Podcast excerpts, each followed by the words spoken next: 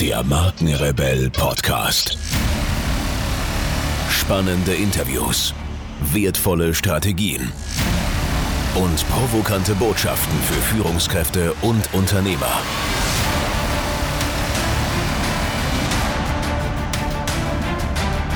Stell dich den Herausforderungen der Digitalisierung und setze als Marke ein Zeichen. Von und mit Markenrebell Norman Glaser. Vertrauen ist gut, Kontrolle ist besser. Jeder, der diese Zeilen liest, hat vermutlich schon bittere Erfahrungen mit diversen Internetseiten gemacht. Nicht physisch ein Geschäft zu betreten, sondern rein virtuell einkaufen zu gehen, kann sehr riskant sein. Ob nun Daten gefischt werden, der eigene Computer mit Viren verseucht oder die reale Begegnung mit dem bisher virtuellen Partner schlicht eine ätzende sein wird, der Missbrauch persönlicher Daten treibt die ungeheuerlichsten Blüten. Sagenhaft. Tag für Tag gehen weltweit circa eine Million Menschen irgendwelchen Internetkriminellen auf den Leim. Der jährliche Schaden beläuft sich auf gut hunderte Milliarden Dollar und es wird immer mehr. In unserer zunehmend vernetzten Welt sind Online-Interaktionen nicht wegdenkbarer Teil der ganz gewöhnlichen täglichen Routine. Aber Milliarden Transaktionen, viele von ihnen sensibelsten Charakters, finden täglich statt. Für Unternehmer und Mitarbeiter von Organisationen, aber auch für das schlichte Wohlbefinden jedes privaten Nutzers ist das Gefühl, dass sich intime Daten wie die eigene Identität und Zugangscodes zu Internetplattformen in guten Händen befinden, ein absolutes Muss. Miteinander kommunizierende Einheiten sind also existenziell darauf angewiesen, dass der Provider oder Anbieter Verfahren anbietet, auf die man sich tausendprozentig verlassen kann. Die elektronische Natur von Internetaktionen macht physische Identifikationen wie zum Beispiel durch Passdokumente unmöglich bzw. schließt diese aus Gründen der Diebstahlsicherheit aus. Darüber hinaus muss sich der Nutzer aber auch sicher sein können, dass der Kommunikationspartner zum Beispiel auf einem Internetmarktplatz wirklich derjenige ist, als der er sich ausgibt. Natürlich ist Vertrauen in die Korrektheit der Eingaben ein wesentlicher Bestandteil aller Authentifizierungssysteme. Doch der Mensch ist unberechenbar und zuweilen gefährlich. Systeme zur Authentifizierung von Personendaten sind deshalb unverzichtbare Voraussetzungen für die Sicherheit und Absicherung von Interaktionen im Internet. Ob es sich nun um die Anmeldung bei Facebook oder bei einer Partnersuch- und Findbörse, einen Geldtransfer oder eine Flugbuchung handelt, hier kann guten Gewissens das leninische Bonmot Vertrauen ist gut, Kontrolle ist besser bemüht werden. Ansonsten war es mit Lenins Weisheit nicht weit her. Bekanntlich ging sein System vor 30 Jahren in die Knie. Um Internetaktionen abzusichern, wurden in den vergangenen Dekaden eine Reihe von Verfahren entwickelt, die mehr oder minder sicher waren. Viele waren es nur minder. Da kommt nun die Blockchain-Technologie daher. Von vielen wird sie geradezu als Allheilmittel für die Sicherheitsproblematik hochgehypt. Zu Recht? Für die Absicherung von Interaktionen im Internet gibt es heute zwei gängige Methoden, mit denen versucht wird, den unterschiedlichen Sicherheitsbedürfnissen und Notwendigkeiten von erstens niederschwelligen Formaten wie Chatforen oder Partnersuchplattformen sowie zweitens von zum Beispiel Geldtransfers Rechnung zu tragen. Das erste Verfahren bedient sich eines sogenannten Pre-Shared Key.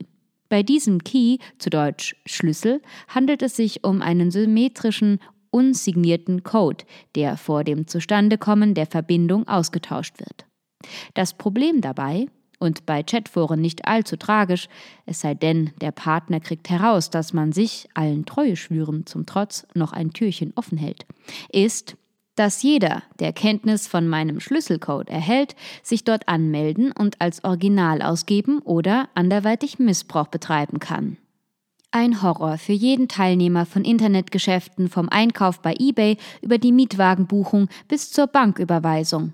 Sensible Interaktionen dieser Art erfordern erheblich höhere Sicherheitsstandards, die dadurch erreicht werden, dass der Anbieter ein öffentliches Schloss zur Verfügung stellt, das von einer staatlich autorisierten Stelle oder vom Staat höchst selbst zertifiziert werden muss. Der User gibt nun einen von ihm ersonnenen Code ein. Anschließend wird per kryptografischem Algorithmus ein spezieller Schlüssel berechnet, mit dem der User dann in den virtuellen Transaktionsraum gelangt. Wie angedeutet, erfordern solche asymmetrischen Public Key Verfahren den Einsatz von Zertifikaten, von lateinisch certus sicher, bestimmt und facere machen, die vom amtlichen, in Deutschland die Bundesnetzagentur oder amtlich beglaubigten Zertifizierungsstellen CA für Englisch Certificate Authority herausgegeben und signiert werden. Als zusätzliche Sicherheitsschleusen können Verfallsdaten oder Einmalcodes wie TAN-Nummern verwendet werden. Nun stellt man sich natürlich die Frage, hm, trotzdem ist es ja möglich, mich als jemand anders auszugeben, als ich bin. Das ist wohl wahr, läuft allerdings spätestens dann ins Leere, wenn bei Bankgeschäften Personendaten abgefragt werden, die bei der Bank hinterlegt, also auf Gedeih und Verderb an die das Geschäft tätigende Person gebunden sind. Natürlich können auch Kreditkarten und Bankdaten in die falschen Hände geraten. In solchen Fällen greifen dann Versicherungen sowie die von den Banken selbst vorgenommenen Sicherheitsüberprüfungen. Im Fall internationaler Transaktionen ist eine ganze Kette von Institutionen vonnöten, die selbst wiederum bestimmte Mindeststandards erfüllen müssen. Um im Ausland verwandte Authentifizierungssysteme zu erkennen, müssen die Verpackungen der versandten Daten mathematisch so gestaltet werden, dass sie dazu in der Lage sind, den empfangenden oder zwischengeschalteten Server zu erkennen. Hierzu bedient man sich hierarchischer Algorithmen, die die Sicherheitskompatibilität des Empfängers scannen. Erfüllt der Empfänger bzw. die Zwischenstation nicht die notwendigen Standards, kann ein Kontakt und ergo eine Transaktion nicht zustande kommen. Umgekehrt wird genauso verfahren. Stimmen die Sicherheitsportfolios eines privaten Anbieters mit den Anforderungen eines Empfangsrelays nicht überein, wird der Anbieter im Hoheitsgebiet des Zwischensenders keine Transaktionen tätigen können. Die Zertifizierung und staatliche Überwachung von Login-Daten ist also notwendig und sinnvoll, erfordert aber eine enorm komplexe und aufwendige Infrastruktur. Darüber hinaus lassen auch die zertifizierten Public Key Verfahren fähigen Hackern nach wie vor Türen geöffnet, über die Daten gefischt und Viren eingeschleust werden können. Was also dringend notwendig wäre, sind sicherere und transparentere, nach Möglichkeit auch dezentralisierte Authentifizierungssysteme. Der Erfolg des Bitcoin und seiner Geschwister hat die Aufmerksamkeit der Sicherheitsprofis auf die Blockchain-Technologie gelenkt.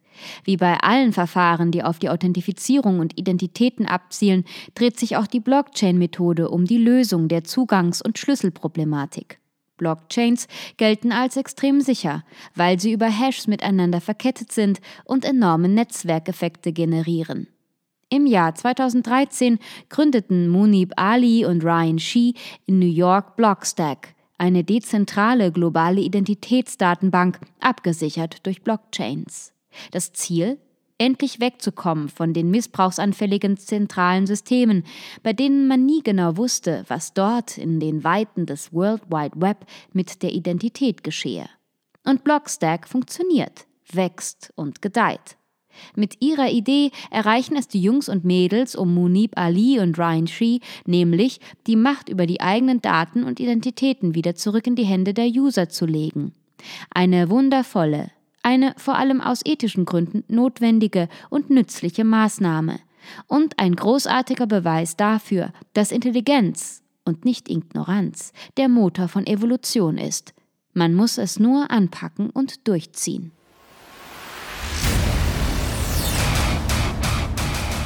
Hier noch eine wichtige Info für alle die unter euch, die sich mit dem normalen E-Mail-Newsletter nicht zufrieden geben können, die noch ein paar Deep Dives vertragen können und zusätzlich eine wertvolle Content-Lieferung auf ihr Smartphone für clever halten.